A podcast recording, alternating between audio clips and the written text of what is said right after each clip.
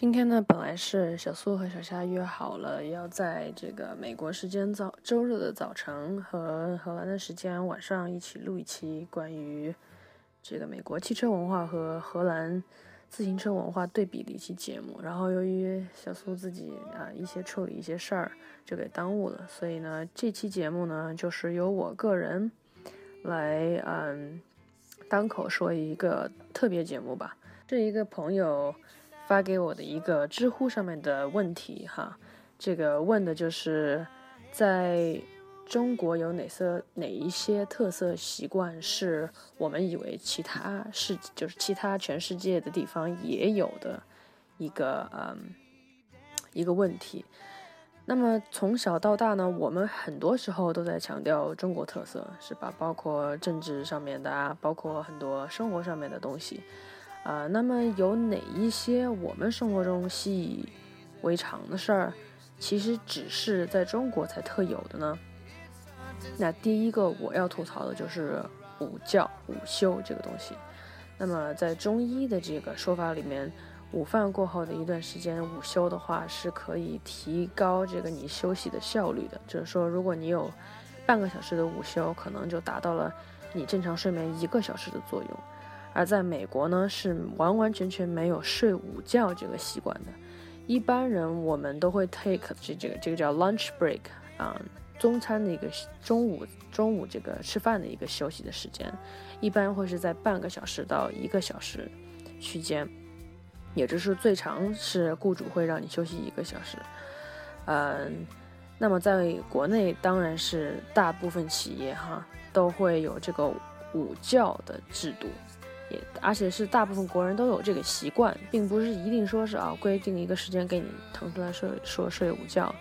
但是你看，我们从小从上学开始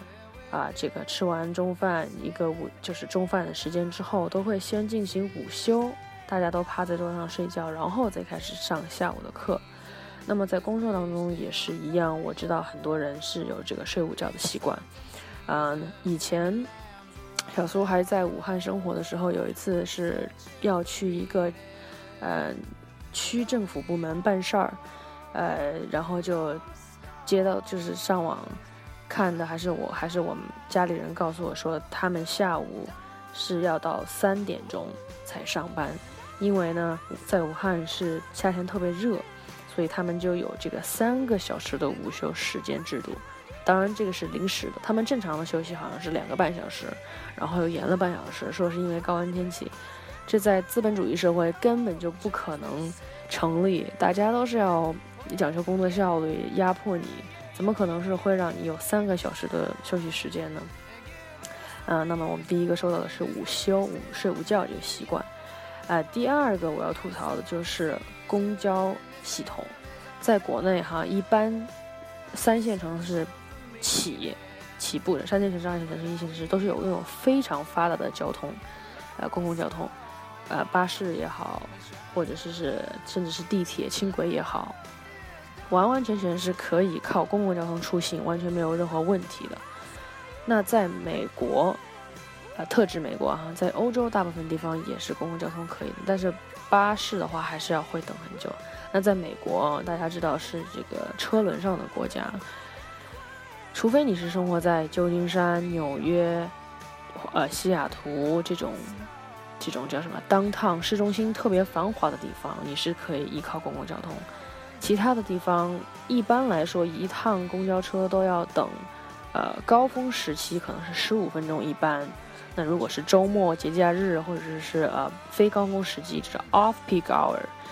肯定是二二十分钟或者半个小时一班。那么，如果你错过了一班车，就会会浪费你半个小时在公交车站等。当然，他们的这个时间还是比较准的，就是呃，一般我会第一年来的时候还没有车嘛，我会出门都会查好这个时间表，啊，什么时候车到站，然后我要到达的那一站是呃几点钟到，这样子去安排自己的时间。呃，第三个要说的事儿呢，就是晾衣服、晒衣服。那么在欧洲呢，我呃去过是呃在家里面还是会晒，但是是在尽量会在室内。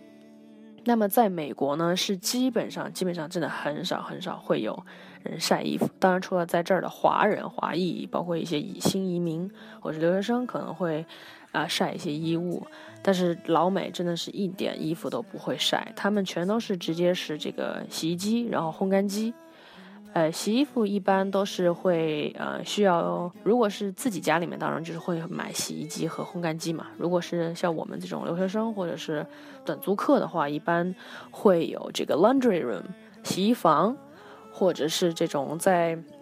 啊，那如果看《生活大爆炸》这样的美剧的话，就大家会知道，Sheldon 是啊每个星期都会有一个 laundry day，对吧？大家会把衣服都拿到嗯洗。洗衣房去洗，然后等到洗好了之后烘，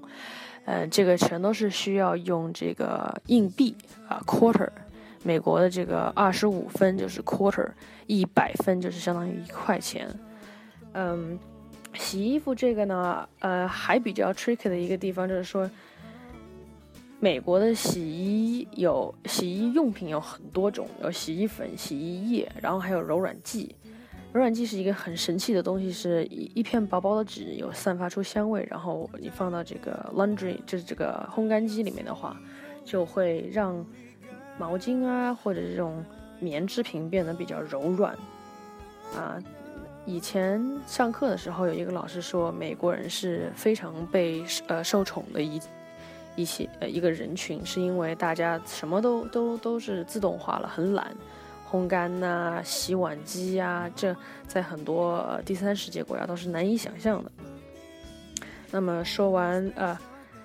呃，补充一点是，有些地方我知道，在美国，如果你把衣服拿出来在呃院子里面晒的话，还是呃会需要罚款的哟。嗯，那么说完第三点是吧？继续说下面就是在国内。大家知道，如果是需要网购，会用到支付宝，或者是呃网银的各种插件。那么在美国，网购是一件相对来说比较容易的事情，因为你只需要严格意义上，你只需要一张呃信用卡或者是借记卡，就可以在网上进行轻易的这个网购了。因为呢，在你选择好了。啊，你所需要的商品在结算之后呢，你只需要输入你的姓名、你的信用卡卡号、你的卡号的这个日期啊，有效日期，然后后面的安全号码就可以完成一笔交易了，并不并不需要任何的插件和这个软件的需求。那么这个也当然是得益于国外的银行都会提供一种叫啊 credit card fraud protection。就是说，如果有任何的这个有人盗刷你的情况，你直接向银行申请，特别是你用信用卡的话，借记卡可能稍微麻烦一点。然后，如果你用信用卡直接向银行申请，呃，提供有效的证据，他们就会呃，你就会没有任何的这个责任。嗯，那么我们在知道，在国内的话，啊，那么我们继续往下说，在国内还有很多时候是。教科书是非常便宜的啊！我们记得，我记得可能小时候上每年上学要交，就每个学期开头要交学费，书本费可能就是几百块，几百块人民币吧，不会超过三百块，应该是我记记忆当中。那么在美国，教科书是非常非常贵的，特别是大学的书籍。嗯，我在美国读高中的时候呢，是同学们。你在那一个学期选择的课之后，你可以凭着你的课表到图书馆去，就是高中的图书馆去借这个教科书。然后呢，学期节目结束之后，你再把教科书还到图书馆就 OK 了。那在大学的话，或者就本科、研究生、博士什么的，就比较复杂，因为你。每个人上的课程都不一样，因为你要根据你的专业，呃，根据你自己的兴趣去选很多课程。有些课程呢，你可能可以去买旧书，呃，老师不会要求你一定要最新的版本。买旧书的话，你可以买二手的，买二手的基本上也会是在三十到一百美元之间的区间，不太可能会有特别特别便宜的书，除非是嗯，你有认识人，是把它直接借给你，或者是以低价的形式卖给你。那么，如果是老师需要呃新版的书，一般都会在八十往上走。我买过最贵的一本书是《商法 Business Law》，大概好像是花了我两百多刀吧。所以在美国买，呃，教科书是非常贵的一个事儿。尽量能够找同学借就找同学借，或者找学长啊，低价买就低价买。有的时候学生会为了省钱，就特意问老师啊，我买这个第，比如说现在出到第十五版了，我买第十四版的可不可以啊？老师可能就会说啊，那也可以，但是你得要那练习题的话，你得跟同学对有什么不一样啊等等。所以在苹果。老师会强调他们在教育市场做出的贡献，可能就是有的时候你一个学期的书单买下来，真的比一个 iPad 还要贵。那么在 iPad 的呃上面呢，会有很多这种电子书的选项。呃，我曾经在电呃 iPad 上面租过一本电子书，其实也没有便宜到哪去，但是肯定是会比这个你直接买要便宜个百分之三十左右了。嗯，而且租的话比较灵活嘛，你可以选择租啊六个月或者是一年这个样子。大家都知道哈，如果你拥有一本红色的中国护照，基本上基本上想出去旅游的话，一定要获取签证这个东西。那么在欧美的发达国家里面，啊，甚至包括亚洲一些国家，对旅游签证都没有严格的苛刻，都是基本上都是可以，可能是可以落地。直接就是入关，然后可能是会给你一个三个月待在的入境许可，或者是一个一段时间的入境许可，完全不需要说是啊，我们还要去面签，还要经过面试才能得到签证，才能啊去到一个国家旅游。嗯，网上我在知乎上面还看到一个答案，特别的呃有意思哈，不知道是真实的事情还是一个段子，说某中国高中毕业生到美国来上本科。第一堂课，大家要向全班同学介绍自己啊，于是他就开始说自己如何奋斗努力，申请到了美国大学，拿到了签证，啊，这个签证的英文是叫 visa，啊，是多么多么的不容易。然后礼貌美国同学听完了之后，啊，这个非常疑惑的问道：啊，你说这个申请 visa 这么的不容易，那为什么要不申？为那为什么不申请 Master Card 呢？那如果这个大家经常用信用卡的话，大家知道哈，Visa 和 Master 是两个信用卡的呃公司，啊的的美国人理解的，听到 Visa 第一个词肯定是信用卡公司，而不是想到签证这个事儿，所以他就会问，然 后为什么申请 Visa，申请这个这个所谓的这个引号这个签证很不容易，为什么不申请 Master Card？啊，当然这个肯定是比较早之前的一一发生的一个事儿，如果是真实的话。啊，接下来往下说会是穿秋裤。那么在国内的话，大家只要不是特别南方的地方，比如说海南、广州什么的，大家小时候肯定都会穿秋裤，然后肯定都会有一段时间抵抗穿秋裤，抵抗穿，甚至有的地方需要穿毛裤。啊，抵抗穿秋裤，因为大家觉得穿秋裤是一件很傻的事儿，或者是一件 uncool 不酷的事情。啊，那么在美欧美国家确实是。没有秋裤这个概念，但是其实他们会穿女生的话会穿 legging，啊，可能还是中文可以翻过来，可能是打底裤。但是近几年呢，由于这个日本的优衣库 Uniqlo 侵占了美国市场，其实越来越多的呃美国人是，包括特别是在东部这几年特别寒冷。我这两年去纽约，呃，这个走到第五大道的这个 Uniqlo 里面，这个优衣库里面看到都也特别多老外在抢购。这个优衣库出的这种发就是可以发热的这种秋裤的形式嘛，所以，嗯，也不完全是一个中国特色，但是秋裤这个词肯定是一个特别中国的词，啊，接下来往下说就是一生病基本上都需要打吊针，啊，那么我们小时候进到医院里面，第一反应就是说，嗯，不想去是因为不要打针，打针很痛。那么在国外呢，医疗系统基本上是这个预约制度的，就是说你会要先提前的和一个呃医生 make 一个 appointment，然后你去看。那么大部分医生呢不会建议，不会直接建议你打针，一般都会直接建议你说先吃药控制一下，然后靠自己的免疫力，特别是感冒这种哈，靠自己的免疫力去挺过去。但是有一次我还听说，就是听一个加拿大朋友说，他整个都快烧到不行了，然后就是特别央求的要这个医生给他挂一个眼挂一个水，这样子能够好得快一点。但是医生就坚决不干，说你这个不需要，不需要，你这个回家休息休息，实在不行了再说。啊，接下来往下说的是和这个公共交通有关系的是出租车。出门就能招得到，就就在国国内，可能有些地方可能有些同同学会吐槽说出租车很难招，但是要知道，在美国，基本上如果你不是在纽约哈或者这种就你像这种大都市里面，是很难在街头上碰到空车的。一般他们都会蹲点在机场或者是火车站这种地方。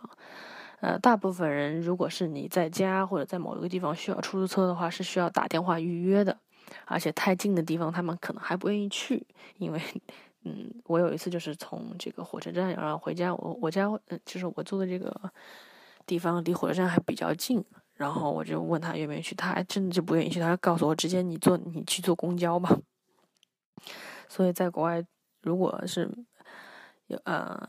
你要坐出租车的话。特别是要去机场的话，从一个酒店到一个机场，最好是要跟酒店或者是直接打打电话给出租车公司确认好，确保有人有司机来这个接你。嗯，然后往下说的是，在国内哈有很多国际性的节日，比如说国际儿童节、国际劳动节、国际妇女节、国际教师节。其实这些节呢，在美国呢，通通都没有。据我所知呢，在欧洲呢，呃，也没有，呃，教师节，嗯，在欧洲 maybe 我不知道，我没有没有查过，但是我从来没有听到过欧洲的人跟我说过有这些节日。美国是有劳动节的，但是是在九月份。不是在这个五一劳动节，不是在五月一号，但是我了解的五一好像这个还是在 Chicago，在芝加哥起源的一个节日。那国际儿童节更不用说了，就完全没有没老美根本没有听过，三八妇女节是根本就没有听过，然后教师节是根本就没有听过的东西。在美国的联邦假日一般都会有这种啊马德路德马丁路德金日，或者他们的独立日呃 July Fourth 七月四号，或者是呃退伍。军人节，啊，会，而且美国的假一般都只有一天。美国假期这个我们可以单独做一期节目，和欧洲的假期还有和国内的假期进行一个对比哈。和小夏，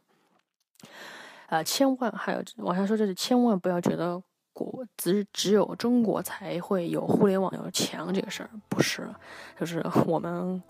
广大的这个优秀的国内的 APP 们或者网站们也有强。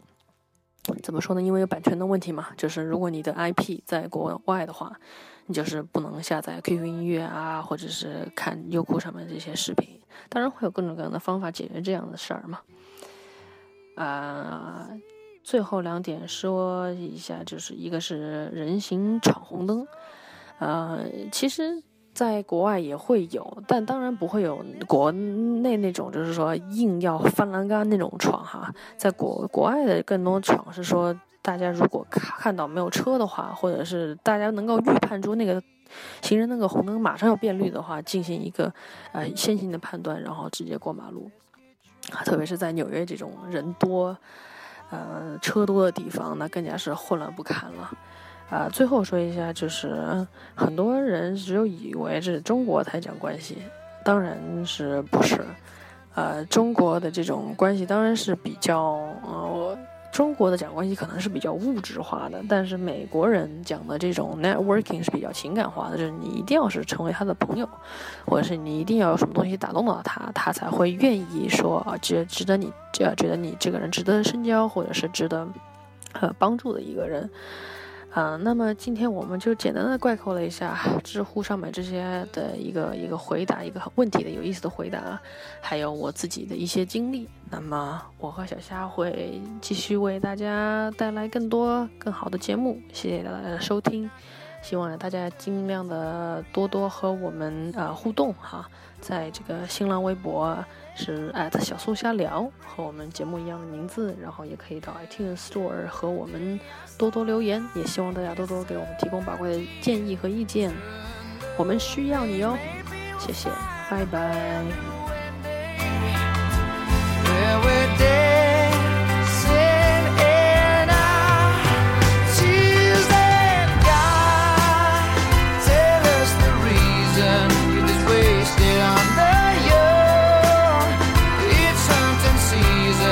and the lambs were on the road searching for me.